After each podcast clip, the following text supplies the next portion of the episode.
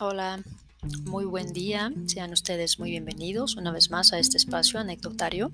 Espero se encuentren bien. Muchísimas gracias por darse el tiempo de acompañarme. Me presento si es la primera vez que me escuchan.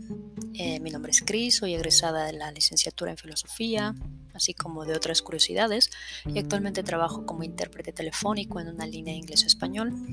Paso todos los días conectado a una plataforma virtual que me lanza llamadas aleatoriamente yo lo llamo universo paralelo, aunque a veces es más lelo que nada, pero bueno.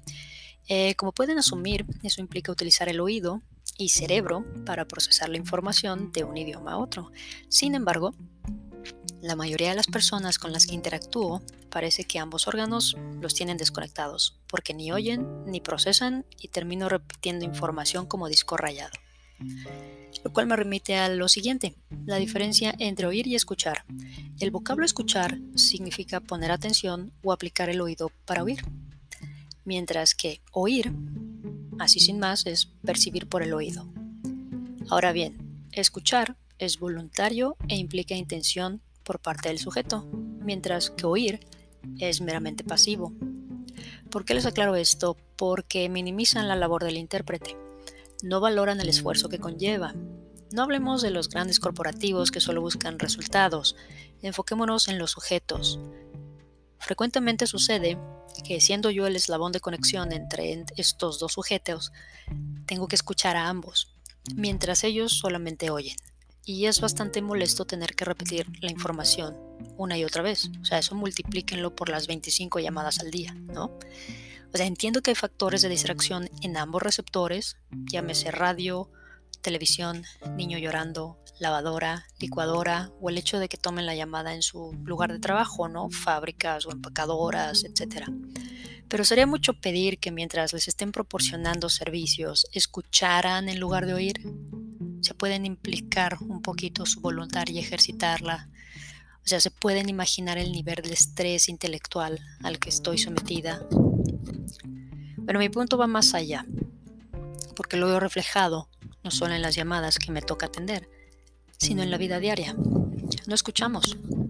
No por nada dicen que tenemos dos oídos y una boca. Y es que en el capítulo que les comenté cuando entré a este universo paralelo, terminaba muerta. Y de verdad, es mucha energía la que se consume al estar atento a dos sujetos que no te ponen atención. Y bueno, la balanza aquí se inclina un poquito más al hispano porque el gringuito todavía le echa ganas, pero bueno, ahorita llegamos a eso. Lo que hay que recalcar es que el paisano mexicano no está tan disperso. He notado que los que presentan más esa atención dispersa son los originarios de países de Centroamérica, como Guatemala, El Salvador y Honduras, principalmente. Quiero pensar que tal vez es su sistema educativo, que podríamos decir es un poco deficiente y que tal vez por eso sus habilidades cognitivas no están desarrolladas. Pero entonces, con el gringuito, ¿qué pasa? Porque luego también anda ahí papaloteando, o sea, no todos, pero también sucede. Entonces, estoy por terminar un libro donde el autor en un capítulo hace un recuento acerca de las tradiciones históricas que ayudaron a la sociedad a desarrollar las habilidades cognitivas y hace énfasis en la tradición escrita, que también implica la lectura, y dice que estas dos ayudan a desarrollar cuatro pilares cognitivos. Uno, capacidad de atención. Dos, habilidad lingüística. Tres, estimulación de la imaginación. Cuatro, memoria colectiva. Ok, no soy pedagoga, ok, no. Pero me pareció un ejemplo bastante acertado para ilustrar lo cotidiano, porque hace referencia, ¿verdad? Se ha descuidado la escritura y la lectura, que tantos beneficios tienen, y se ha suplantado por la visual y la digital. Y cada vez es más, más raro ver a alguien con un libro en la mano. O sea, contrario a eso, traen iPads, Kindles, iPhones de última generación. Y personalmente yo prefiero los libros. Digo, si se me cae el café encima, sobreviven sin mayor problema, ¿verdad? Eso es algo personal.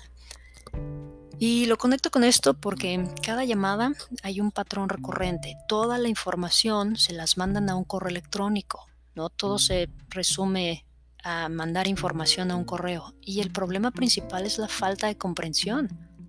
O sea, sin lectura y escritura no hay un desarrollo de habilidades cognitivas y por lo tanto oír y escuchar tampoco se desarrollan.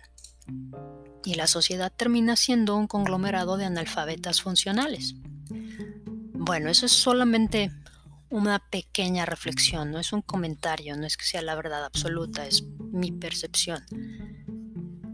Y espero, ¿verdad?, que mi comentario, reflexión, los invite a pensar, ¿verdad?, a analizar y a implementar cambios.